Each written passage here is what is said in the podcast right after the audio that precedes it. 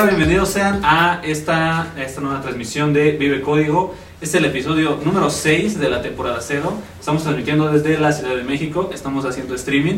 Este es el podcast para desarrolladores de software exclusivamente, en donde solo hablamos de desarrollo de software. ¿sale? Mi nombre es José Juan Reyes. Domingo Suárez. y Daniel Saúl.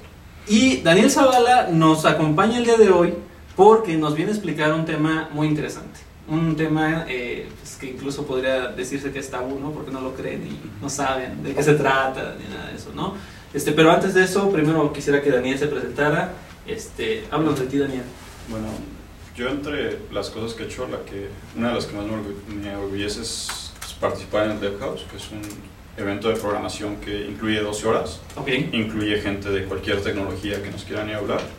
Eh, tenemos gente desde lo más novedoso de Python, Ruby, Java, lo que queramos, hasta gente que hace Fortran. Eh, Oh. Porque uno de los que asiste hace cosas para su maestría de doctorado de física en Fortran y pues es lo, para lo que sirve Fortran hoy en día. Entonces tenemos la gran habilidad de que nos permite colaborar entre muchas tecnologías, saber qué tiene de nuevo cada una y saber qué es lo bueno de cada una y tratar de entender y aprender siempre cosas nuevas. Entonces, esa es una de las cosas que más me enorgullece. En el último año y medio he estado trabajando como freelancer para la Facultad de Filosofía del UNAM, Ok. en la cual he traído un proyecto bastante interesante de indexación de libros antiguos Oh. con un formato TEI que es internacional y lo cual nos permite rescatar la información de textos bastante chido y eso ha permitido que los alumnos en vez de que tengan tesis de 100 hojas de libros de 20 y entonces cuando lo tengas que estudiar de nuevo ese libro eh, quieras leer el nuevo y te olvides de la tesis que realmente sea recuperar sobre el texto de este libro publicar libros y ponerlos en línea. Y entonces eso está en la biblioteca del pensamiento nuevo hispánico y es un proyecto que seguiré colaborando. Y ahorita me voy a Guadalajara a participar en Fresh Out, a tener un trabajo completamente en JavaScript, lo cual estuve buscando un rato, no mucho, pero me di cuenta que en México son contados los trabajos únicamente en JavaScript, muchos eran como venas 90% en Python y 10% en JavaScript o cosas por el estilo. Y los que pedían JavaScript era como haznos animaciones de jQuery. Entonces, Ok. Fantástico. Entonces vas a irte a divertir. a divertir. a tirar Sí, sí. JavaScript. Y esa fue una de las razones por las cuales adelantamos en la transmisión el- el- esta entrevista, porque Daniel afortunadamente se nos va. afortunadamente, desafortunadamente, ¿no? Porque pues es para bien. Este, y por eso tuvimos que adelantar esta, esta entrevista, ¿sale? Entonces, ahora sí, empezamos. Pero antes de empezar, Ah, bueno, antes de empezar, así, Saludos. salud, aquí. salud. Que no hace tanto frío ya, pero. Muy bien. Pues bueno, nos vas a hablar precisamente de, de- de JavaScript de una forma en la cual tal vez mucha gente no está acostumbrada a usarlo, ¿no? Casi siempre lo usamos del lado del, del browser, ¿no? Y ahí hay muchas técnicas para utilizarlo del lado del browser. Ahorita está JavaScript muy caliente, tal vez de unos 5 años para acá ha ido creciendo muchísimo el desarrollo, pero vemos que ahora con tecnologías del lado del servidor, ¿no? Estamos acostumbrados a cosas muy tradicionales, no sé, Java, PHP, Python, Ruby, pero ¿por qué no JavaScript? ¿no? Y es precisamente en donde pues bueno, nos vas a poder hablar de, de lo que sabes y, y- y de esa tecnología muy interesante que tiene un paradigma que mucha gente ha utilizado desde hace muchos años, pero que no ha sido tan explotado, ¿no? Sí. que es precisamente eh, tal vez el uso de retrollamadas o callbacks. Ujú. Pero bueno, vamos a hablar el día de hoy de Node. ¿no? Node.js. no, pues eso. Pero primero, dinos qué es Node.js. Bueno, Node.js es un, una cosa complicada de definir porque generalmente definimos lenguajes, máquinas virtuales y eso es lo que generalmente tenemos en el aspecto.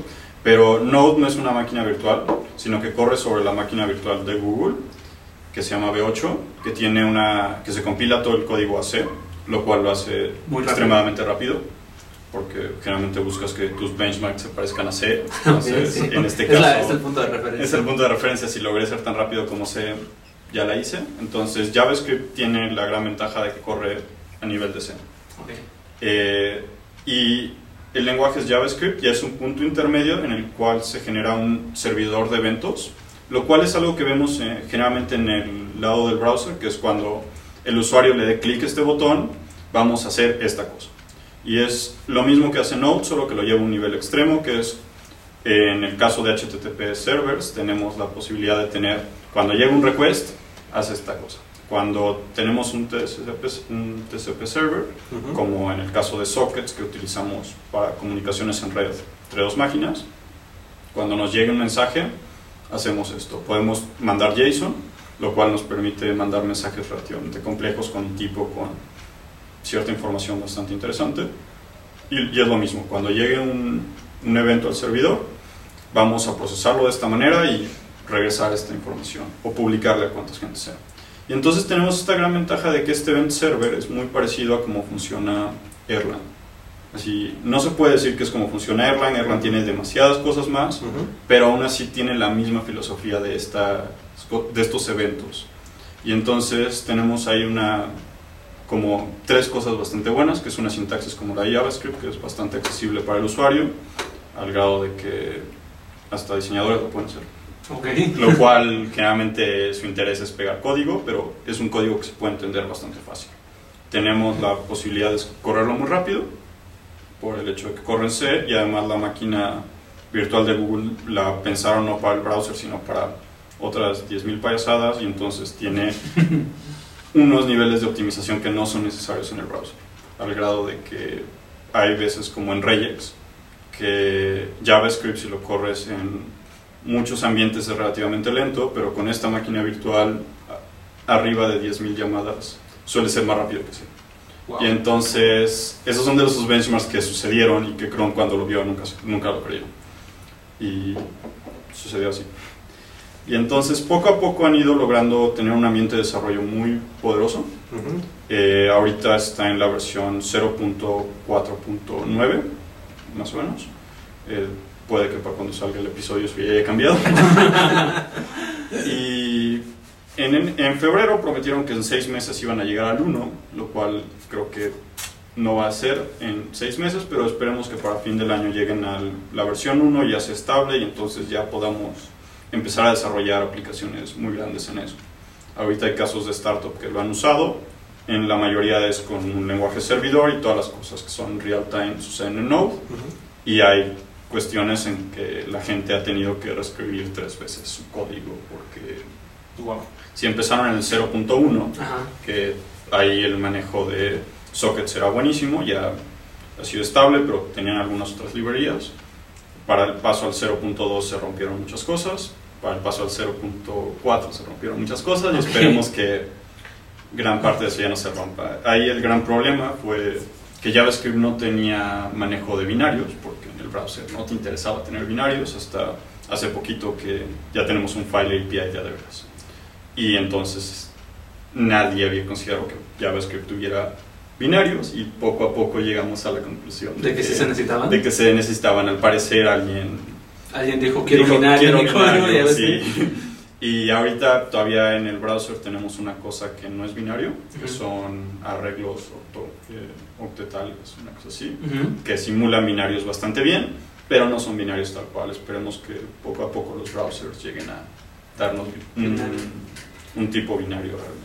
Ok, y de aquí, bueno, lo que tú comentas es de que eh, está basado en JavaScript, entonces cualquiera, cualquier persona que sepa JavaScript podría entrarle a Node.js. Sí, es la misma sintaxis. Vas a tener que entender que lo que tú haces en el browser generalmente lleva a, llega a tocar el DOM y el DOM es una de las cosas más feas que puedes llegar a hacer en programación, lo cual es lo mismo que parsear XML en cualquier otro lenguaje. Ok, espera. Es feo. Entonces, en el momento en que logras separar JavaScript de esa capa de DOM y realmente tener una cosa interesante arriba de él, puedes tener todo el poder de un lenguaje funcional ahí. Entonces, al momento de salir de JavaScript del browser, que es un lugar bastante cómodo para trabajar, a Node vas a necesitar como dedicarle un, un poco de estudio a cómo realmente está hecho el lenguaje pero es parte de un salto normal y no es un salto muy complicado, es un salto que poco a poco le vas agarrando la onda. Hay librerías ahorita muy buenas para realmente desarrollar como un servidor eh, el- al estilo de Sinatra, Ujú. Ok. eh, que se llama eh, Express. Y entonces, si lo necesitas, puedes tener toda la posibilidad de un servidor de todo, con todo el poder de Sinatra ahí adentro.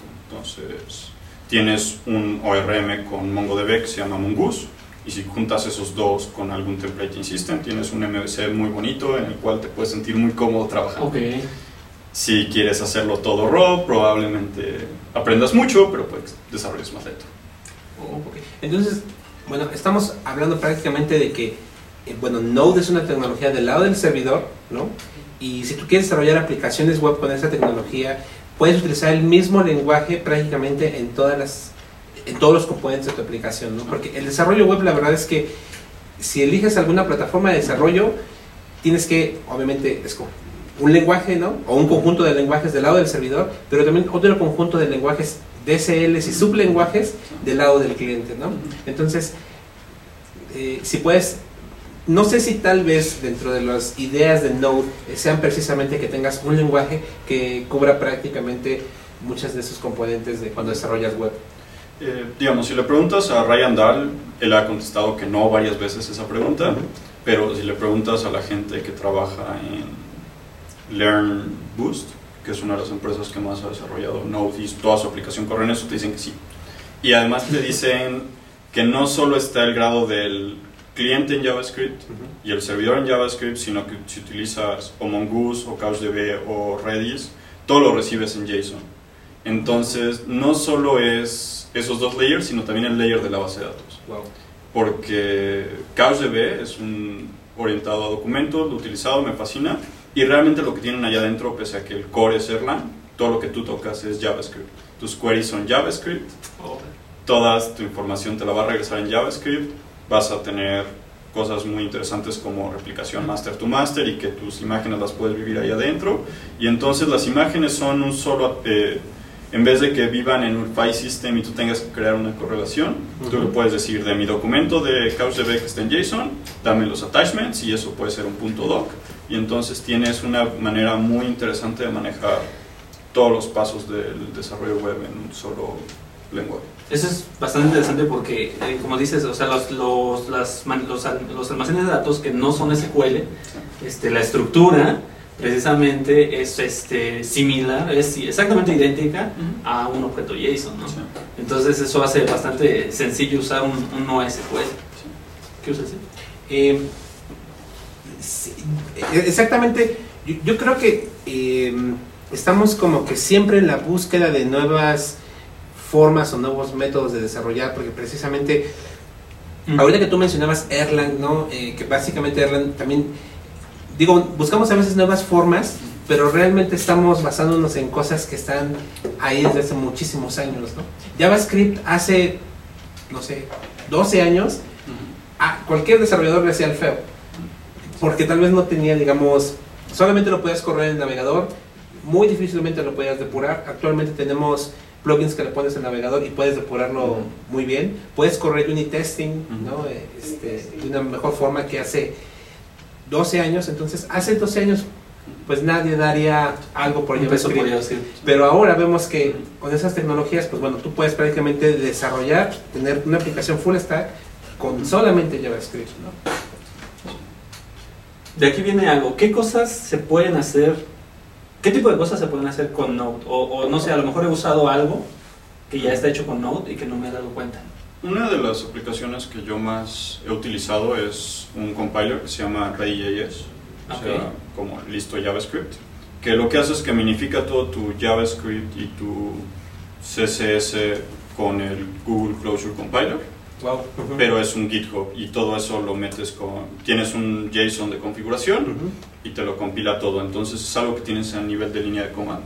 Tienes la misma, así, si Ruby tiene SAS, nosotros tenemos Stylus y entonces funciona más o menos igual.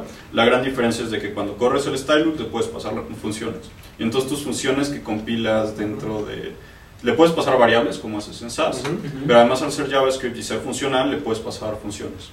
Y entonces decirle, esta es mi manera en la que estoy sumando las cosas. Y entonces hacer las cosas. Y entonces cuando pasas eh, cosas a Stylus, tienes cierto poder más, porque le puedes decir, este es mi como template CSS, pero córrelo con estas reglas y pruébalo en el browser. Y después córrelo con estas reglas y pruébalo en el browser y a ver cuál funciona. Puede que en algunos browsers funcione otra y, y entonces puedes hacer ciertas cosas ahí medio raras. Y han surgido pequeñas cositas. Hay uno que me fascina que se llama Fay, hecho por James Corgan, que trabaja en una empresa que hace algo muy parecido a Turntable, en- pero es desde- eh, venta de música y cuando la vendes la puedes utilizar en un grupo y cosas por el estilo. Ah, Y entonces está muy fancy, apenas como que están en Londres viendo si les funciona o no, pero él ha desarrollado una- un servidor de PopSub como RabbitMQ que corre todo sobre Node. Y la cosa que tiene, la cosa que además tiene muy fancy es de que tienes un layer donde tú tienes tu servidor. ujú. Y entonces tú dices, ok, a este canal le voy a publicar este evento con Ujú. un JSON completo. Y entonces lo voy a publicar de tal manera, tienes extensiones para generarlo todo en JavaScript. Y entonces dices, cuando hay un incoming message, haz toda esta validación, haz todas estas cosas. Entonces son pequeñas extensiones. Y además tiene ahorita una de las grandes cosas que acaba de liberar, que es una maravilla, es de que tienes engines para tener persistencia. Porque las primeras versiones no lo tenían, ahorita ya las siguientes versiones ya lo tienen, porque era uno de los features que más nos interesaba, sobre todo si vas a hacer un chat y no tienes persistencia, pues Ujú. es un poco inútil. Es, es agradable si vas a ser anónimo completamente, pero... Ujú. Entonces lo que hizo es de que el engine tienes dos tipos de engine, uno es en el servidor en el que lo estás haciendo, en, en archivos en disco, y la siguiente es en Redis. Entonces si tú tienes un clúster de Redis donde comunicas esto, yo puedo empezar a hacer cada pequeño servidor que yo quiera en distintos lados del mundo, Ujú. y entonces puedes tener una red muy grande de, de servidores de estas eh, PopSops Ujú. eh, con una in- interfase muy baja. Ok. Y ahí, mira, eh, con, con NoSQL yo tengo así como que mis sentimientos encontrados, ¿no? La verdad, em, me encanta mucho la idea. es, Está buena. este, pero también digo, a veces, eh, toda mi vida he trabajado con bases de datos relacionales, toda mi vida, ¿no? Este, y antes de eso, con otras cosas. Con Pero- archivos. sí, Sí, con archivos archivos separados así, por- ¿no? Sí.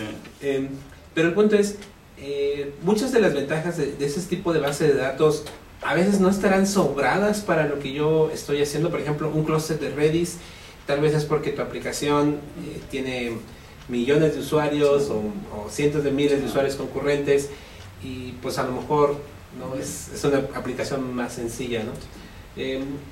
Y obviamente, por ejemplo, una de las cosas que hace Node, precisamente gracias a, a que muchas de las cosas las hace de manera síncrona con eventos, eh, pues sí, ¿no? Te optimiza, dices, ok, tardo mucho la conexión a la base de datos o al caché o a un file, lo que sea, pero tienes dos usuarios conectados, ¿no? Entonces, Sí. Digo, sí es muy bueno, pero a veces no será así como que demasiado overkill o como que tiene sus escenarios de uso, tú lo usarías siempre.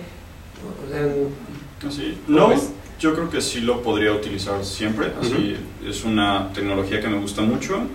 Eh, tiene una manera ya muy interesante de desarrollo, que Ujú. puedes hacer las cosas muy como modulares.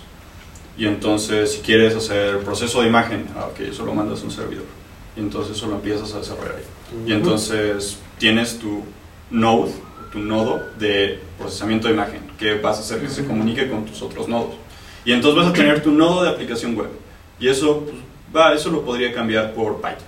Y después puedo tener ciertas maneras en las que Node no está diseñado para que hagas un sistema completo en un solo nodo, sino que está diseñado para que hagas tu aplicación en 20 pequeños procesos, logres que se comuniquen entre ellos y por eso el módulo de TCP es tan importante. Porque vas a tener que tener cierta comunicación de yo acabé este proceso, te toca a ti, te toca a ti, y saber más o menos cómo están pasando las cosas. Y entonces puedes decir, ah, esto se hace mejor en Ruby, o esto se hace mejor en Java, y esta aplicación web yo la hago en Python, porque, porque me sale bien hacer aplicaciones web.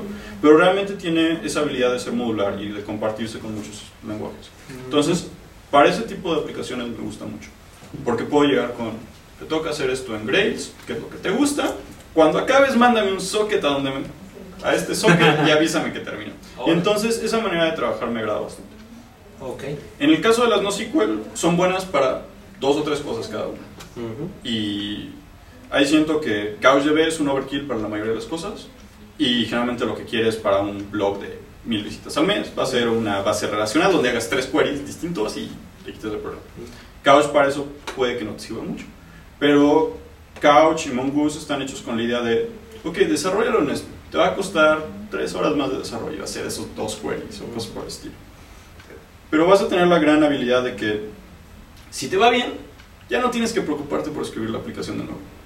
Lo cual siento que a algunas personas le interesaría eso, sobre todo cuando estamos pensando de que es una startup y te digo, va, hazlo en Ruby y sucede como en Twitter, que le, la- le hicieron y ahorita Sí, sí, traen sí. un problema de que, distinto al resto del mundo, que el resto del mundo está preocupado por cómo consigo usuarios ellos, puta madre, tengo demasiados usuarios. Sí. Y entonces tienes como Couch tiene una cosa que se llama Big Couch arriba, que en el momento en que dices, necesito tener 40 servidores de base de datos, Big Couch, estos son mis 40 Máquinas disponibles. Máquinas disponibles, replicate to- todas. Escalas. Ya escalaste. Entonces, el tener tus documentos ahí, si te pido hoy haz eso en MySQL, tú me vas a responder mentadas de madre, me va- te voy a ver el próximo jueves y no habrás dormido. Sí. Entonces, hay ciertas cosas así. Redis sucede lo mismo. Redis, ahorita entras a Redis to Go, bajas una gratis, tienes nada de RAM. En el momento en que empiezas a pegarle, pues, entras y dices 15 dólares al mes. Chido, ya cubrí mis problemas de 100 usuarios concurrentes. En dos meses llegas y te digo, ok, 30 dólares al mes. O creo que la primera empieza en 25. y No, la primera empieza en 5. la primera empieza en 5, la siguiente en 25 y hay una gratis antes de esa que tienes acá abajo. Ah, sí. Entonces tienes una gratis, te pasas 5 dólares, te pasas a 25 y ya después dices, ok, ya 300 dólares que es la large, que me da un montón de cosas, ya me empieza a preocupar. Ok, vamos a rentar unos, unos servidores, poner nuestro propio. propio y puede que otro día, digamos, estas dos se comunican y hacen su desmadre juntos. Y entonces están muy diseñadas para esta manera de escalar. Eh, muchas de esas están, eh, Redis, este, Mongo y todos esos, los eh, Couch están, los que lo crearon, eh, tienen startups de renta de host. Ok, les ha ido bien entonces. Le- ¿Lo les, conocen? les ha ido bien. Eh, ahorita hay aplicaciones como, ¿cómo se llama? Dot Cloud, que Ok. te da como dos o tres de sus servicios. Viene Cloud Foundry de VMware, Ah, que te dará esos tres servicios ahí y entonces podrás ir armando cosas por el estilo. En el chat conecta- eh, comentan que esto solo es para aplicaciones web, pero estoy seguro que para cosas mobile también vas a necesitar eh, Seguramente, un sí. API bastante pesado si quieres hacer algo más que ver fotitos en tu Sí, sí, sí, celular o así cualquier cosa que implique un sistema de mensajería Que por ejemplo, de ese estilo, sistemas de mensajería, muchos mensajes es. Pues vaya, ¿cuántos mensajes de texto se han de transmitir al día? ¿Cuántos tweets se han de mandar? ¿Cuántos DMs? ¿no? Por ejemplo. Y, y fíjate que em, hasta ahorita que lo mencionas, yo a veces, a lo mejor he encontrado los tutoriales no adecuados, ¿no? Pero tal vez no había encontrado uno que me lo dijera como tú lo has dicho. No, pues tienes modularidad de Ajá, aplicación eso. Por servicio, ¿no? Y a lo mejor es un, eh, bueno, como levantas las aplicaciones en Node es Node, tu archivo JavaScript y corre. tal puerto Está, y dentro de tu JavaScript corre en un puerto, ¿no? Entonces, eh, eso me agrada mucho porque mm, yo lo, mm, yo lo veo con muchas aplicaciones y en la que estoy ahorita que está bastante pesada, ¿no? Que digo, ya es necesario empezar a partir porque si se me cae esto, bueno, lo levanto, pero no dejo de atender a las, a las personas que están conectadas vía el navegador, ¿no?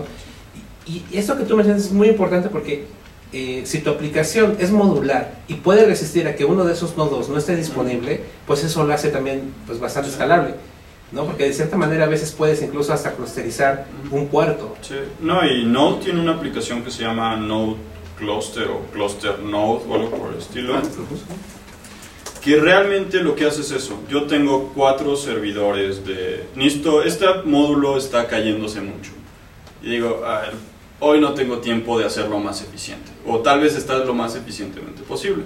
Y dices, este mismo proceso, córrelo en cuatro servidores, tu Node Cluster, encárgate de administrarlos es como un load balancer. Load balancer completo entre esos, eh, haces la comunicación con este, este se comunica abajo, regresa, bla, bla. Tienes para manejo de, de tres, lo mismo que eventualmente tendremos en el browser, que son workers. En el browser se llamarán web workers. Que es en el momento en el que yo digo, el mismo proceso de Node, en vez de correrlo en el main process, es, eh, le haces spawn a worker, corre esto, cuando termines me avisas. Y eso, velo a correr otro hilo, porque me estás molestando en Steam. Ok. Y entonces tienes maneras muy fáciles de paralelizar la información con workers. Ujú. Todavía no es algo muy estable, que Node le gusta decir, pero eh, lo tienen como los objetivos de, para tener un 1, tener la posibilidad de paralelizar así, que es una paralelización por threads, aunque no es la- lo ideal para... no. Y, y, por ejemplo, y, eh, este punto a mí me preocupa un poco porque eh, precisamente los threads en cualquier eh, plataforma, o sea, corres el thread y de cierta manera sale de tu control. Es. No, porque si ese thread truena, eh, las cosas alrededor de él. ¿cómo, también. ¿cómo le haces para recuperarte? Este, y eh, esto me lleva a otra de las cosas que he pensado alrededor de Node, ¿no? Que eh, hace rato yo te decía, ¿no? Pues ya estamos buscando siempre nuevas maneras de hacer mejor las cosas o de hacerlas diferentes, de aprovechar el hardware que ya existe, porque no es, no es el mismo que teníamos hace, Hace 10 años. 10 años. No tenemos muchos cores, tenemos ahí este, eh, micros eh, y, y núcleos capaces de procesar más hilos, ¿no? Que es- no, no son más rápidos, pero sí tienes más disponibles. Eh, y es precisamente a lo mejor, bueno, no sé si Node, por ejemplo, cuando tú eh, ejecutas algo, precisamente se encarga a lo mejor de distribuirlo en los procesadores disponibles y obviamente aprovechar la infraestructura, ¿no? Que eso es uno de los puntos de un lenguaje funcional como Erlang, por Sí, ejemplo. ¿no? Erlang lo tiene muy bien hecho y Node todavía no llega a ese nivel. Ujú. Node ahorita tiene que correr en un solo procesador. La gran ventaja es de que ahorita un solo procesador cuenta un i7 con 8 threads. Y entonces eso cuenta todavía como un solo procesador. Y tienes la gran ventaja de que tu, main pro- eh, tu proceso principal va a correr en uno y tú dices, tengo que leer al eh, algo a disco. Ok, eso va a jalarse a la máquina virtual de B8 y se va a iniciar como otro proceso en otro thread. Y entonces vas a decir, oh, tengo que hacer un query a la base de datos. Ok, esto va en este thread. Y entonces, en un solo thread corre lo principal y B8 de cierta manera se encarga de todos los demás procesos que no son Node precisamente, como pedir algo a Twitter. Por ejemplo, eso es un request bastante lento porque tienes que ir a otro servidor y regresar información a través de HTTP, que es el mejor protocolo para eso. Bueno, cuando lo haces por, por el RESTful, no por el stream. Entonces tienes esa manera de, ok, ve a Twitter, regresa, y mientras todo eso, córrelo en ese proceso, será lo más eficiente que el sistema operativo pueda hacer un curl, porque, y eso le toca al sistema operativo optimizarlo, Claro. Porque no es tu problema como programador, eso es un problema de los que hacen el sistema exacto. operativo. Y entonces irá al sistema operativo. Y eso se quedará corriendo en un thread hasta que tenga la respuesta.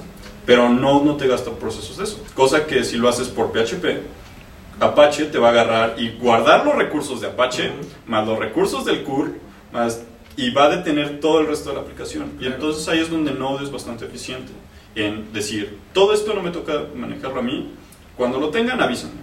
Lo cual también se vuelve un problema porque lo ideal es manejar la petición de la base de datos a Twitter, el template con el que tengo que renderearlo y estas otras dos cosas que no sé qué son, hazlas al mismo tiempo. Cuando tenga todas las respuestas, Ya. ya, ya, ya se la entrego al cliente. Y entonces en vez de que ocupen cada una su tiempo en cascada, digamos, Ujú.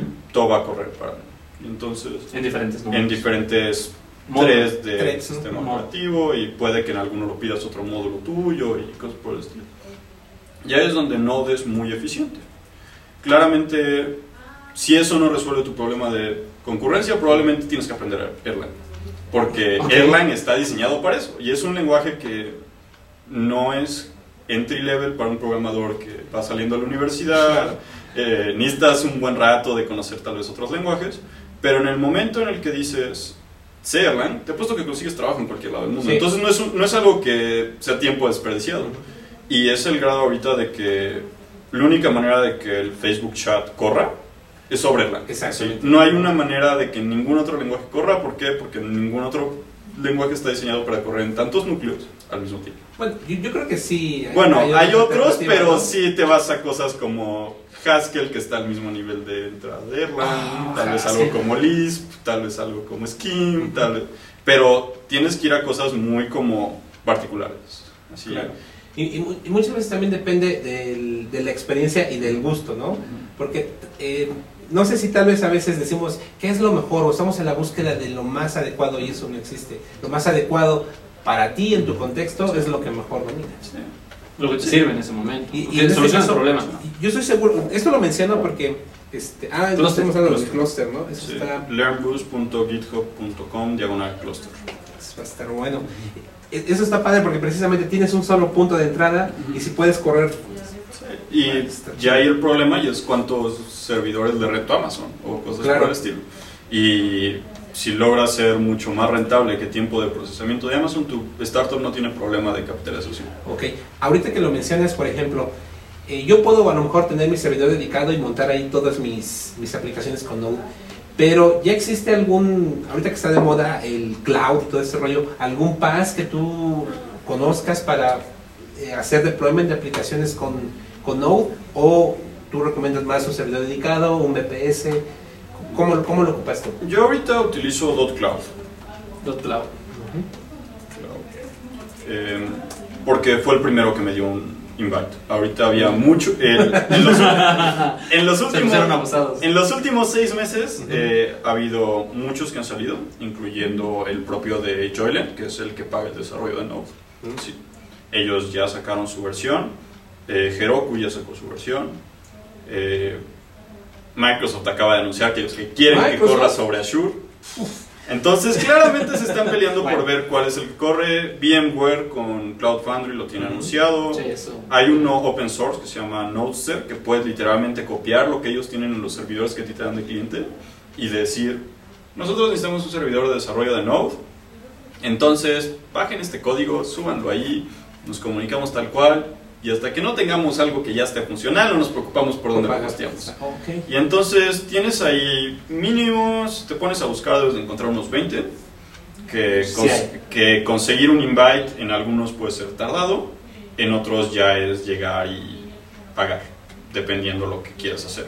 La gran ventaja que me convenció de Cloud Foundry es de que me dan CouchDB, Ujú. me dan MySQL o me dan Redis. eh, Redis o Mongo. Ujú. No, Redis todavía no lo tienen listo, pero Mongo ya. Ok. ¿En, en Cloud Foundry? Eh, no, en .cloud. Ah. Ah, ok. Me dan esas cuatro bases de datos para que yo elija cuál es la que quiera. Eh, Redis todavía está en alfa, no me, la, no me la han prestado, pero cuando salga beta supongo que se la prestarán a todos. Y tienes la habilidad de que dices, este pequeño cachito de mi aplicación es Python, este pequeño cachito de mi aplicación es PHP y este pequeño cachito de mi aplicación es Node. Todo eso te lo hostean ellos, entonces creo que para desarrollo está bastante chido. Órale. Eh, sus precios eh, acaban de lanzarlos, eh, hace como poquito salieron de beta a vender y te venden dos servicios con AnyStack, o sea que cualquier lenguaje que elijas, gratis y arriba de eso te empiezan a cobrar ciertas cosas. Mm, Es una excelente opción porque Sobre todo para aprender, así cuando lo vas a utilizar para aprender no te interesa aprender Sí, sí, sí. cómo correrlo en servidor tiempo completo. Su- eh, la mayoría de la gente recomienda que cuando ya lo vas a hacer para producción utilices Nginx enfrente para nivelar todas las cosas que tengas que nivelar y atrás todos los eh, pequeños nodos que tengas que hacer. Y entonces en el momento en que necesitas comprar más servidor, en vez de, de comprar un servidor más grande, lo que haces es empiezas a mover nodos. Y entonces ya tu Nginx es nada más cuestión de configuración. Eh, eh, Esto que comentas es, es, es, es padre porque también, digo, ¿por qué no Apache? Sí. ¿Por qué, por qué Nginx en lugar de Apache, por ejemplo? Porque Digo, no- Sí, ¿Cuál es la...? Node ya es asíncrono y entonces correrlo enfrente de Apache estás haciendo síncrono un proceso que ya era síncrono y entonces Nginx la gran ventaja que tiene es de que ya es asíncrono por default y además tiene unas cosas de caché muy bonito y cosas por el estilo pero la realidad es de que se utiliza Nginx porque es asíncrono y Node es asíncrono entonces si en algún punto de tu aplicación empiezas a tener asíncrono, asíncrono, asíncrono, asíncrono y después asíncrono, asíncrono, asíncrono ya le diste en la madre Sí. y eso lo puedes ver muy fácil en un ejemplo que digas, todo esto córremelo asíncrono y esto córremelo síncrono. Entonces, aunque te empiecen a llegar los callbacks, esto está ocupando todo el proceso principal y ya le diste en la madre a todas las cosas bonitas que estabas haciendo de optimización. Entonces, es- por eso se utiliza Nginx. Tiene el gran problema de que la documentación es una 2% de lo que existe de Apache, pero también es un servidor que poco a poco... Pero, pero muchísima de la configuración que, que Apache tiene, ¿no? E- Eso también es... Eh, la gran diferencia creo que es que Apache siempre te lo manda a un punto htaccess que ya la gente empezó a entender, pe- pese a que ¿Para es horrible, para qué es. Y no tienes que entrar al lugar de servidor y no tienes que resetear el server cada vez que es un cambio.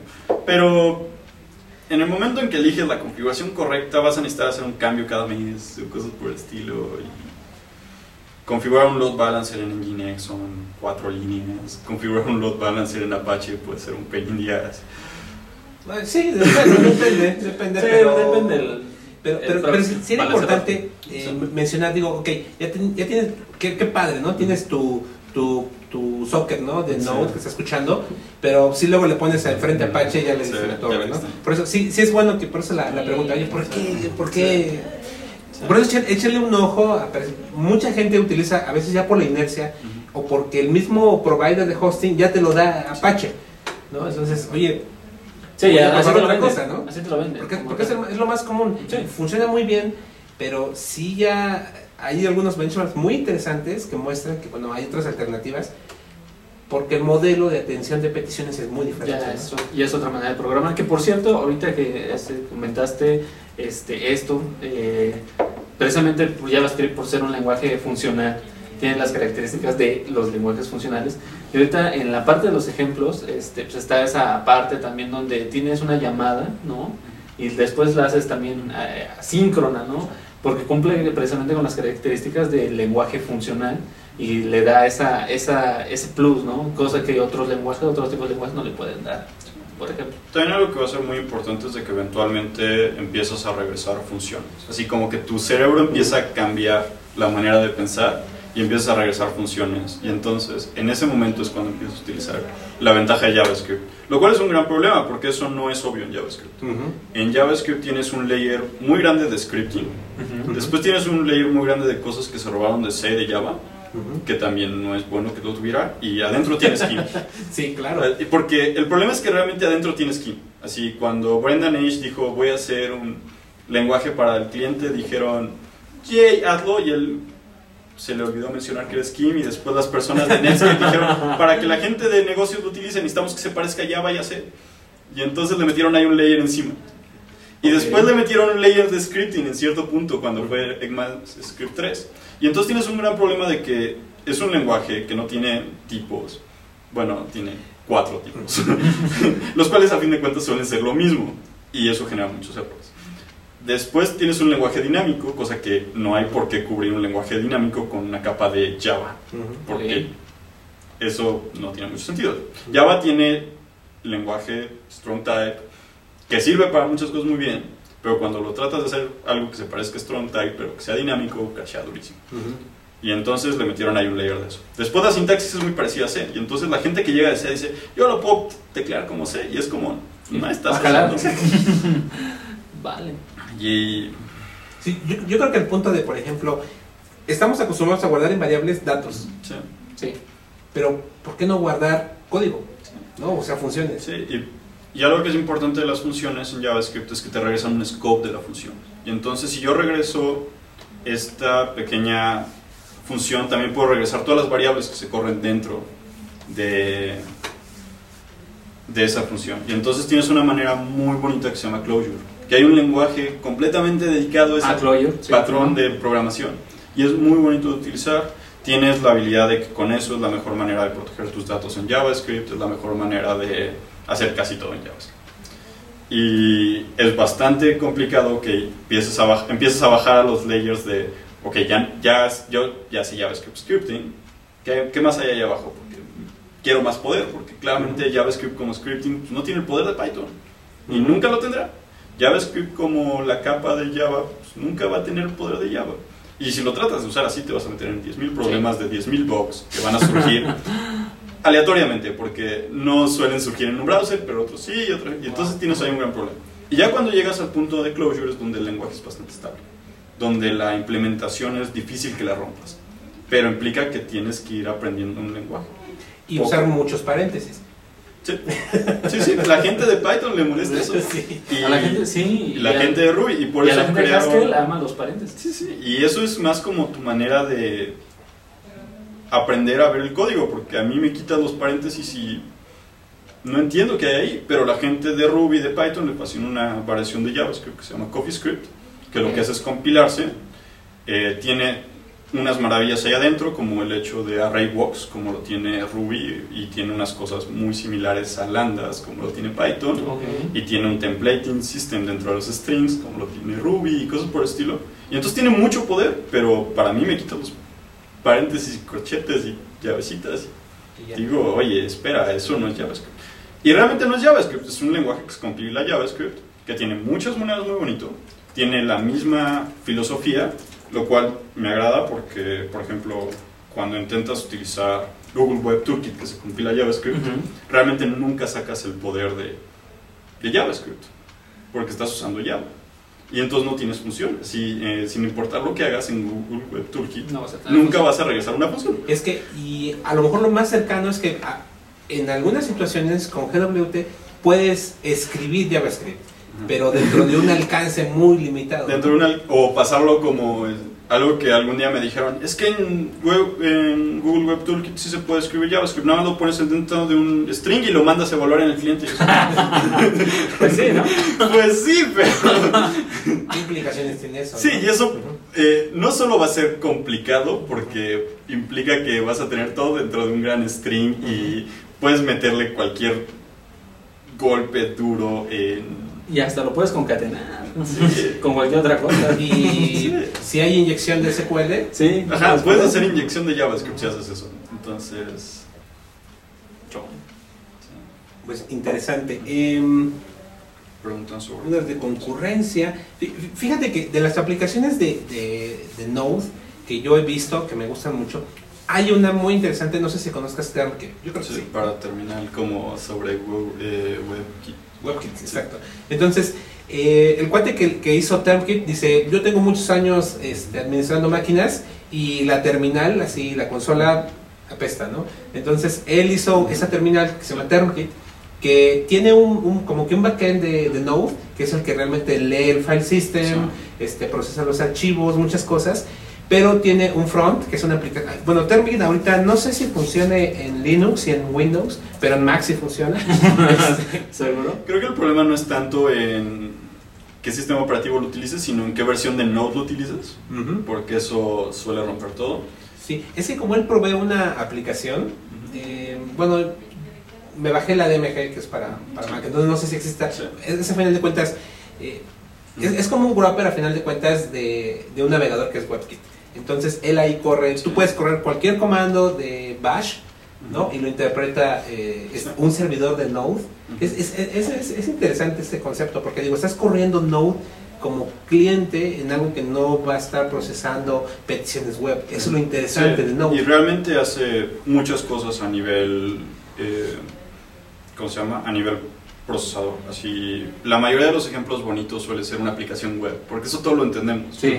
Pero una que me fascina mucho es todo lo contrario a una aplicación web que se llama PhantomJS, que lo que te permite es agarrar y tomar un código de JavaScript que va a tener WebKit al mismo tiempo y en ese momento puedes agarrar y hacer esta prueba, córremela contra todos estos servidores y ve que me regresa.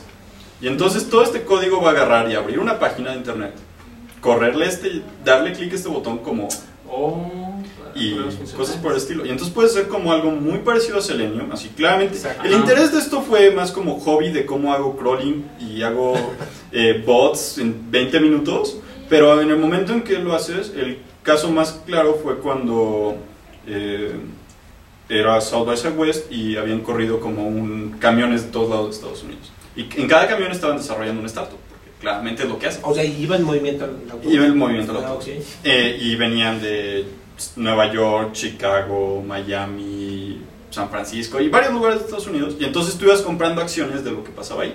Y entonces los de San Francisco, como buenos hackers, utilizaron PhantomJS para craquear el sistema de votos. Y entonces hicieron que y entonces tenían alrededor de 2.000 o 3.000 requests por segundo esa página votando por ellos. Y entonces puedes hacer con un muy sencillo, agarrar y mandar todos los requests de vota así, funcionó así, funcionó así, funcionó así. Ok, falló, falló uno, ah, falló uno, puede que el web service haya caído, este, que no... Fallaron todos, ok, ya, ya falló. Y entonces tenías una manera muy fácil de saber, falló una en los últimos cuatro minutos, falló una en los últimos dos minutos, fallaron todas, ok, movamos el servidor de este de Amazon a este de Amazon. ya con eso Y entonces tenías una manera de hacer muy fácil DDoS attack. Porque subías algo a Rackspace, sabías algo a cualquier lugar como .cloud, 20.000 votos. y trata de estar Sí, bueno. Y entonces Sí, tienes toda la posibilidad de tener el browser completo para correr como instrucciones de Selenium. Si no Selenium lo entenderán que tienes todo lo que puede hacer JavaScript, Sí, selectores. selectores, checar si está esto en el texto, mover cosas del lugar, así puedes simular drag and drop. Ujú. O sea que John Racing dicen que no, nunca hagamos pruebas de simulación de drag and drop porque no prueban si el humano tiene una buena user experience, pero tú puedes decir si funciona. Ok. Entonces, realmente puedes hacer mucho request en paralelo. ¿Qué más? Ah, mira, eh, bueno, de hecho, eh, quiero, quiero comentar una duda que están eh, comentando ahí en el chat. Ok. Eh, precisamente con, con respecto a Phantom, hay muchísimos proyectos JS, ¿no? Algo JS, hay una explosión tremenda, ¿no? Eso me agrada, ¿no? Me agrada porque ves que hay muchísimo interés de la comunidad haciendo cosas, porque generalmente esas cosas son open source, entonces eso beneficia a la comunidad tremendamente. Pero por otro lado me pregunto, oye, están también reinventando muchas cosas que no existen para esa plataforma de desarrollo. Puede ser bueno, ¿no? Pero también a veces pienso, digo, ok, pero si ya hay algo que sirva, bueno, ¿Y hay algo que lo hace? no digo que sea totalmente malo, ¿no? Pero la verdad es que sí hay un gran aprendizaje en Hacer. hacer algo, ¿no? Porque tienes un nuevo enfoque, ¿Sabes cómo funciona? tienes este pues, nuevas ideas, ¿no? O sea, también. Y, y ahorita hay una explosión tremenda. Y aquí alguien nos está preguntando precisamente de backbone.js. Sí. El, a mí Backbone como eh, metodología de desarrollo no se me hace la mejor. Sí, me gusta mucho más una idea de que se llama SamiJS, que lo que tú haces es de que concatenas cosas al URL y entonces cuando entras como tienes la misma opción que Sinatra, que tienes, bueno, un TCL, con, solo que Sinatra es el más conciso. Y entonces la idea es de que cuando entras a diagonal esto, esto, tú Ujú. haces todas estas cosas. Backbone es muy bueno, tiene una layer que es de modelos y de colecciones y de la de vistas y de... ¿Cómo se llama? Model view control. Y tienes controladores. Los controladores en JavaScript tal vez no son lo ideal, porque lo que te interesa es tener una colección de qué objetos tienes inicializados. Ujú. Cada objeto tiene un modelo que lo crea y cada objeto tiene una vista. Y esa parte me agrada bastante. Lo que es muy bonito es de que puedes literalmente tener backbone del lado del cliente y backbone del lado del servidor eh, con Node. Y entonces tu modelo es el mismo. Y entonces en el momento que estás haciendo interfaces bastante ricas, puedes tenerla en el, eh, esto es en el servidor. Y cuando lo inicializas en el cliente le pasas esa idea. Y entonces en vez de que vaya a ser, ok, creo esta cosa, voy al servidor, la recojo, la regreso. Y muchas veces el único que haces es pintar una vista y regresarle. Ujú. Ujú. Y entonces tienes una manera muy bonita de manejar los modelos y las colecciones en servidor con Backbone también. Ujú. Eh, los controladores generalmente se los pasas a algo más que lo haga. Y en el lado del cliente también tienes la habilidad de, de utilizar un MB, MVCC por las colecciones. Ujú. Y entonces tienes una manera muy bonita de manejar las dos sin tocar el DOM. Porque el DOM solo lo tocó el cachito que es la vista. Y entonces, y ahí utilizas un template en engine o alguna cosa por el estilo. Y entonces, Backbone es bastante bueno. Eh, su documentación no es tan bonita. Ujú. Pero si tienen el ocio de aprender a usarlo, es una inversión muy buena. Hay como tres o cuatro opciones distintas a Backbone si les interesan. Hay algunas más lightweight, algunas más pesadas. Y ahorita la empresa que voy a entrar a, a trabajar tiene una propia implementación de Backbone que me empezaron a comentar cómo estaba y me tomará un par de semanas han hecho. ya la está Y, viendo. y empezarle a hacer hacks. Sí, sí. Y pues ahí es gran parte del trabajo que me va a tocar a mí hacer porque la empresa está muy orientada a hacer un, un, eh, un CMS que se maneja a base de widgets y esos widgets corren con una idea de Model View Controller. Eh, el controller de nuevo en JavaScript tal vez no es lo ideal porque no tienes esta idea de un controlador per se, pero el modelo y la vista son importantísimos. Tienes que tener algo que cree, que maneje la lógica del objeto, que tenga la información de esa opción, tener una colección de todo lo que se está creando, de todas las que tienes inicializadas, y que a ese es el que le pidas uno nuevo, no irlo a pedir a directo al modelo. Entonces como que tienes el layer de colección en medio, y después la vista, que es cómo se pinta, cuáles son los eventos que tiene. Y manejar eventos en JavaScript, en una aplicación con tablas a veces algún día me pidieron que, eh, que tenían una aplicación que cada vez que le dabas un clic en lugar de la tabla, te movía algo a tu como eh, lista de al lado y entonces eran como los ítems que ibas poniendo. Y lo tenían eso puesto, eh, tenían como el clic a cada celda. Ujú. Y si tienes mil celdas, ya, ya estás haciendo mil bindings de información. Y jQuery eso eventualmente hasta el 4.2, 1.4.2 Ujú. lo resolvió con el delegate. Que entonces ya haces el bobbling del objeto a la tabla y entonces la tabla ya checa cuál es. Y entonces ya nada más tienes un binding. Pero eso en JavaScript nos tomó 12 años resolver. Wow. ¿Y por qué? Porque al principio no tenías nada que tuvieras mil clics. Y poco a poco fuiste evolucionando las necesidades. Y al final la solución es súper elegante. Si entran a. Así, si van a hacer algo con Ajax y eventos la, y jQuery, claramente. Ujú. Si entran a jQuery Delegate, eh, que es la función, tienen un manejo de eventos muy bonito y es lo mismo que vas a tener que hacer. Y eventualmente eso lo vas a querer que tu vista se los pase al modelo de alguna manera Ujú. bonita.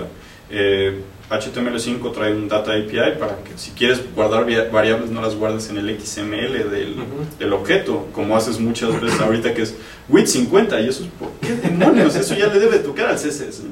Lo Claro. mismo pasa con muchas veces que pones esta cosas de tal clase y la clase realmente es el tipo de data que tienes. Y entonces ahorita lo que te interesa es empezar a liberar el DOM de muchas cosas que no le corresponden al DOM, pero era la única manera de guardarlas en algún momento. Bueno, sin, Y- sin duda estamos en una. No sé, es, Es- una es que- explosión, ¿no? De Sí, y es que además es otro tipo de, de desarrollar, porque sí, definitivamente con todo lo que te acabas de comentar ahorita, este, yo estoy visualizando como otra, otro conjunto de, de técnicas y formas de desarrollo, ¿no? Porque no, has- no es lo mismo hacer este, de base de datos relacionales a no SQL, es una primera forma de pensar diferente, luego regresar a funcional, ¿no? Luego modularizar, ¿no? Eh, Eso, eso es bastante poderoso, ¿no? Y es cosa que no hacemos. Por ejemplo, lo que comentabas, ¿no? Hace rato de que, pues, por lo general estamos eh, acostumbrados a hacer cosas secuenciales, ¿no? Cascadita y ahora con esto, mira, lo tienes distribuido, ¿no? Entonces, eso, eso hace pensar a uno diferente, ¿no? Sí, hasta hoy eh, no nos preocupa mucho cuando hago dos queries, cuál me va a regresar primero. Sí, eso es algo que en PHP, en todo el tiempo que lo he hecho, es que query regresa primero, eso que me importa. Eso. Se despliega Sí. bien la información al cliente, sí. Sí, ya. Chido, ya acabe. En JavaScript muchas veces tienes la opción de que si un query regresa antes, hacer más procesos subsecuentes a eso. Y eso es algo que a Node le critican mucho, que es el hecho de que tienes callbacks indentados hasta... Sí, sí, sí. Es. Y muchas veces ahí tienes dos cosas importantes. Si, si realmente neces- necesitas un callback que se utilice en todos lados de tu aplicación, puedes separarlo y tenerlo como una función, porque Sí. es una función que a fin de cuentas estás pasando. Le puedes poner nombre, no tienen que ser funciones anónimas. Y lo pasas como parámetro. Y entonces lo pasas como parámetro y te quitas del problema y eso eventualmente tiene el problema de que tienes un callback, tienes una función aquí que tiene un call- una función que es un callback que lo vas a ir a buscar el archivo de allá y el archivo de allá tiene una guía. Entonces, traquear la aplicación puede ser un poco complicado y la otra cosa es de que muchas veces eh, las la intentación es porque estás pidiendo eh, la información a la base de datos y después de eso estás pidiendo otra cosa y estás pidiendo otra cosa y, y son cosas que se pueden hacer en paralelo Ujú. que muchas veces, y a mí me pasó al principio, es como, ah, ok, cuando acabe la base de datos, hago esto. Y, es por- y la pregunta después es, oye, pero ¿por qué tengo que esperar a que acabe la base de datos? Ah, porque así lo he hecho siempre. Ujú. Y es como, ah, bueno, pero esto no es siempre. Ujú. Esto, y entonces empieza, y esto es algo que algún día me dijo mi hermano, que es, siempre que empiezas a utilizar un lenguaje, eh, lo primero que haces es escribirlo como tu lenguaje anterior. Sí. Y poco a poco vas descubriendo que no es el lenguaje anterior. Y hay mucha gente que cuando pasa de PHP a Python escribe PHP sin, sin signo de pesos. y poco a poco se da cuenta que tienes 10.000 cosas bonitas en Python que PHP no tenía y después vas a inventar madres porque en PHP ya sabías cuáles eran las librerías correctas para hacer cada cosa y tienes que irlas a encontrar a Python. Y, y en JavaScript, por ejemplo, ahorita en un proyecto que estaba haciendo, así, más por hobby que por otra cosa, tenía la que leer RCS. Y eso es un problema resuelto en la mayoría de los lenguajes. Ujú. Sí, no, todavía no era un problema resuelto. Y entonces era pues, parcial, cuál es el título, cuáles son los items, qué pasa cuando es un atom, qué pasa cuando... Y, y eso es un problema Ujú. que los lenguajes nuevos ven. Y, y, por ejemplo, eso es un problema que cuando existió Rhino, que era otra implementación de JavaScript que corría sobre la Java Virtual Machine, pues se quitó el problema porque dijo, ahí están todas las librerías de Java y nada más hay que hacerle un wrapper. Y cosa que no, pues, no existe eso. Así, no existen lecturas de RSS asíncronos en casi ningún lenguaje. Entonces, y parsear XML suele ser algo tardado en muchos lenguajes. Entonces, Y difícil. Y tedioso. tedioso. Y muchas otras cosas más. pero- Que muchas veces es innecesario, ¿no? Sí. O sea, digo, si no, no existiría JSON. Sí. Por ejemplo. Bueno, Y no tendría tanta popularidad. Exacto. Que esa es la diferencia, que ya hay muchos eh, servicios RESTful que han dejado de utilizar XML. Que ya la opción de XML es como, no, no te la vamos a dar así. la sí. default es JSON y si quieres XML me lo indicas, ¿no? Sí. Y solo en estas que programé hace mucho, las nuevas ya no lo traen. En algunos casos, sí, sí, así. Ha, ha habido, por ejemplo, Reddit, es muy fácil que pidas todo como punto .json y eso no les cuesta nada, pero que lo pidas como punto .xml les cuesta un problemón. Por- y Reddit, que se cae cada rato, es deberían de quitarlo. Así, y es ahorita la única manera de Reddit de sacar RSS, que entres a un canal y le digas punto .xml y te- o punto .rss y te lo da como RSS. Muy bien. Y entonces... Vale. ¿Tienes preguntas más? Mm, han estado muy calladitos ahí en el chat. Sí. Es que el tema está... Yo creo que la, llu- la lluvia les afectó un poco. ¿no? Y aparte, este, no, el tema está bastante, bastante bueno. O sea, son, es, es otra manera muy, muy diferente de hacer La, verdad es que poca gente está haciendo Node, este, al menos en México, ¿no? Es- Pues creo que en el mundo poco a poco eh, empezó primero con una gran como es un boss y después como que el boss se quedó y, y dijeron ah ok ya lo voy a aprender y yo tuve la gran ventaja de que algún día estaba en San Francisco y me dijeron tienes que aprender esto y me fascinaba JavaScript y fue así de sí Vale. y realmente parte de la chamba que conseguí ahorita es porque di dos clases de JavaScript que vieron y después me contactaron y tuvieron la gran ventaja de que mi código estaba en GitHub. Y entonces vieron el código de las presentaciones que estaba abierto ahí arriba, las presentaciones estaban al aire. Y entonces ha habido una manera de que como he, he estado aprendiendo mucho Node y eso me ha hecho mucho mejor programador de JavaScript me pudieron contactar. Eh, si no, no hubiera habido manera de que tres artículos de jQuery me dieran como notoriedad. Claro. Y la verdad, es, ha sido un proceso muy complicado porque la documentación es, no es tan bonita como la de PHP. PHP entras a php.net y sueles encontrar Todo. ejemplos y ejemplos y ejemplos. Y tantos que te sueles perder en los- la cantidad de ejemplos. Y el que está lo que necesitas hacer es un copy paste de ahí a otro lado y es como empezaste a programar y en Node generalmente el problema es ve al IRC habla con el creador del lenguaje porque me ha tocado así que yo oye cómo se hace esto y Ryan Dahl te contesta. Y eso pues, te sientes bien. Así realmente es una interacción de que les interesa eh, el otro día tenía una pregunta de cómo pasar binarios del, del browser al servidor y me contactó uno de los que está haciendo el file API. Nada más porque estaba ahí en el IRC, entonces tienes la posibilidad de tocar con gente de muy amplio calibre. Me dio un ejemplo en JS Fiddler y acabó funcionando. El ejemplo nada más lo estaba haciendo para aprender, pero el tener estas ganas de aprender me hizo contactar a esas personas. En algún caso me tocó eh, que Max Odgen, que es uno de los de desarrolladores que hace cosas más interesantes con CouchDB, me mentara la madre porque dijo que yo estaba mal haciendo algo con CouchDB de esa manera. Y después que me explicó por qué, realmente entendí que lo estaba haciendo mal. Pero si no te metes a hacer esas cosas y a preguntar esas cosas, Pues nunca lo vas a pues, hacer. pues nunca lo vas a hacer y nunca vas a tener este contacto con esta gente. Claro. Y vas a seguir como en tu grupo de amigos que solo sabe .NET y haces .NET toda tu vida. Entonces, lo, lo que estás comentando es súper importante porque la comunidad entonces alrededor de Node está muy accesible precisamente a que gente que quiera aprender pues se meta. Pues ¿no? si Que el, Eso es muy si importante. el creador se responde directamente, Sí. pues... No, y hay veces que me ha respuesto preguntas muy estúpidas, pero no las encontré en la documentación. En JavaScript crear una fecha es como new date y Ujú. en ninguna parte de la documentación de, de Node existe que eso sigue existiendo allá.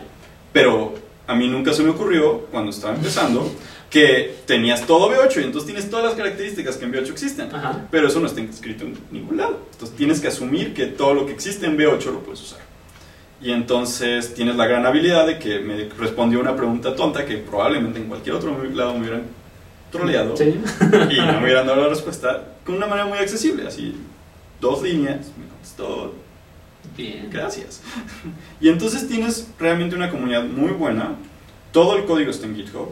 Tienes eh, literalmente hoy en GitHub JavaScript ha pasado a Ruby en commits, Ujú. Ujú.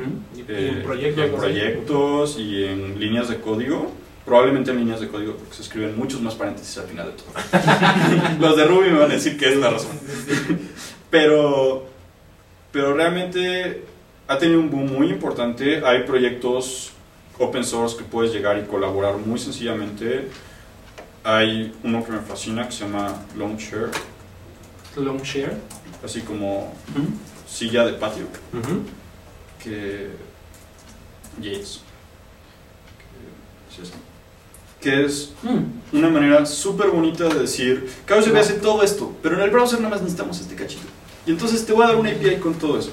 Y es una librería de 200 líneas, súper bonita. Y es sorprendente porque en Reddit, en el de JavaScript, a cada rato el comentario es, odio cómo en JavaScript 40 líneas de JavaScript es algo que vale la pena bloguear. Cosa que en Java, 40 líneas de Java no hacen nada. Así, inicializas una clase, tienes una herencia y ya.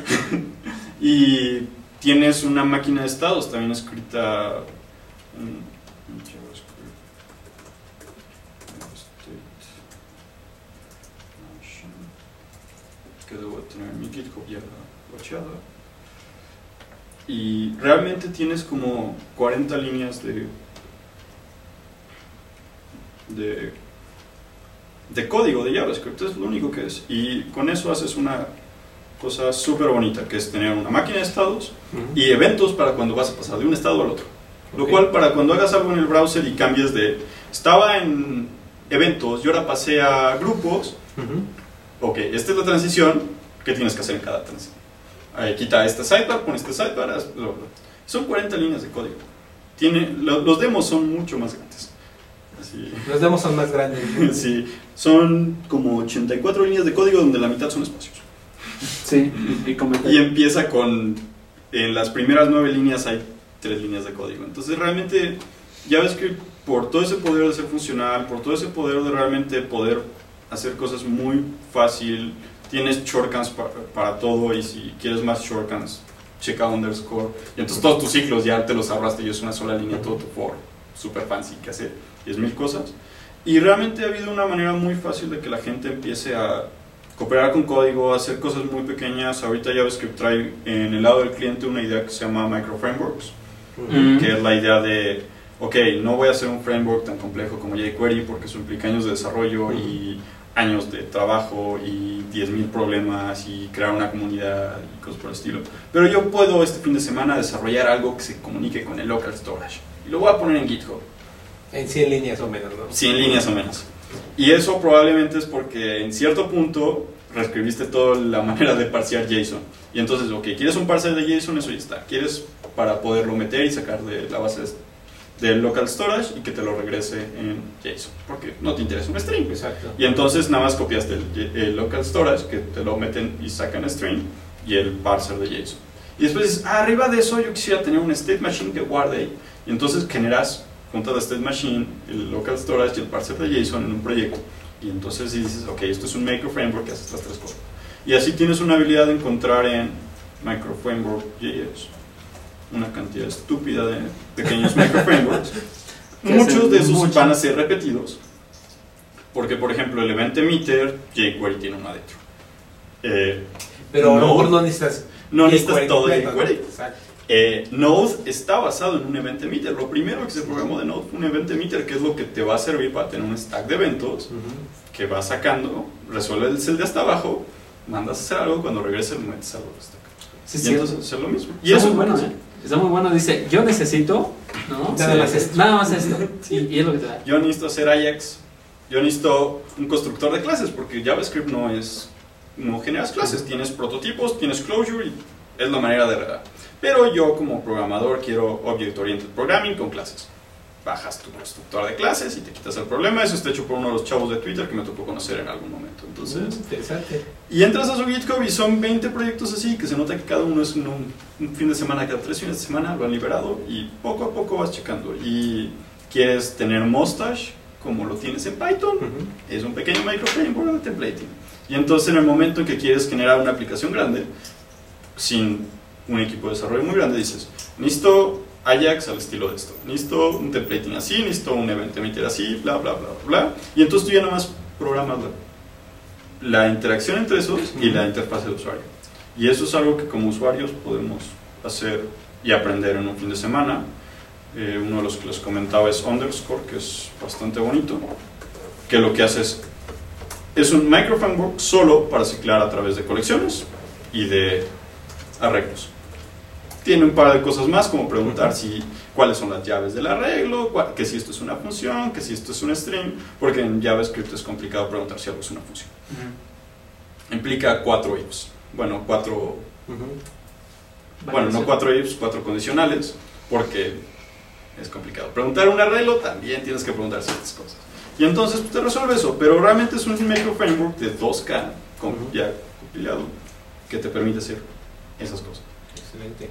Entonces, JavaScript está ahí para que lo aprendan, es muy bonito, es muy sencillo, pero sí tienes que pasar por los layers que te comenté, que el scripting, el Java y el DC, ya llegarás a de funcional.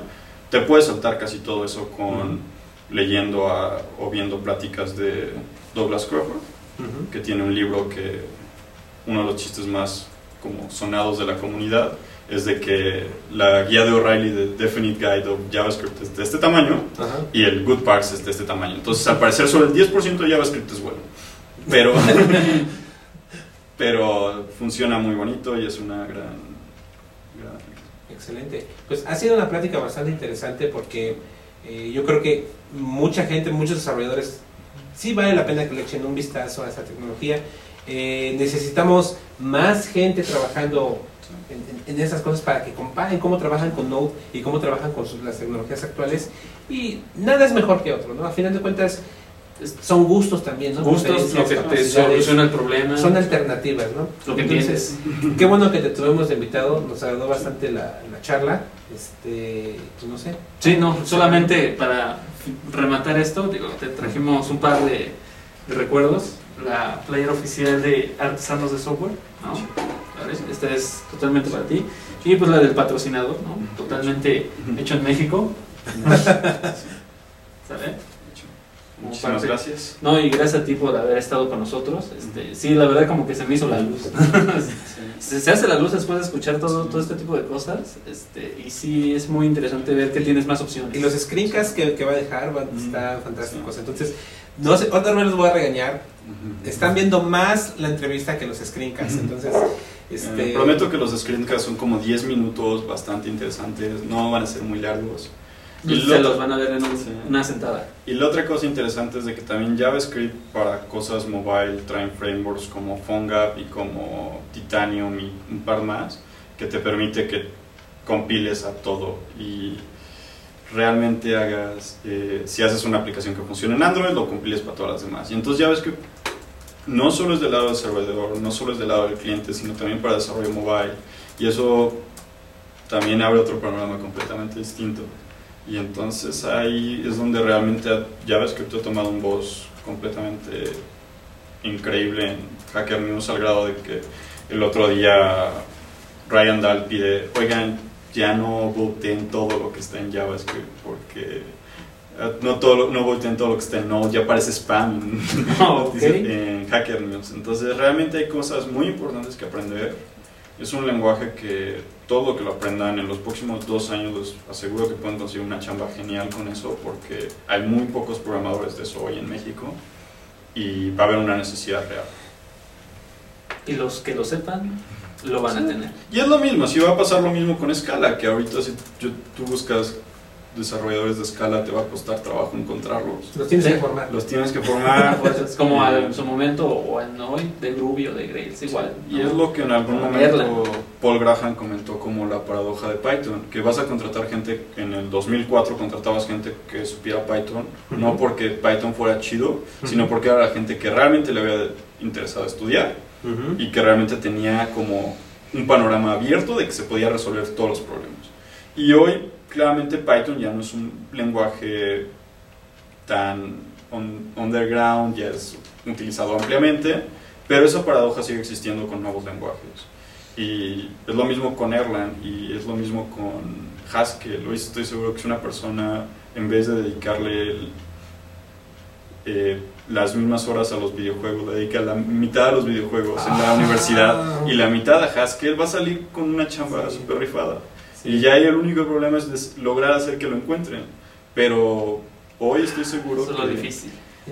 Pero ya es un problema muy distinto a ir a entrevistas de qué experiencia tienes. Ah, pues Pues, Java, como los otros 400 que salieron de mi generación, realmente no te va a ser un identificador distinto. A cambio, si empiezas a aprender, ya sea Scala, ya sea Lift, que es un framework que en algún punto me trataron de explicar y dije, eso no es para mí, pero, pero a mi hermano le fascina, estoy seguro que puedes conseguir cosas muy interesantes.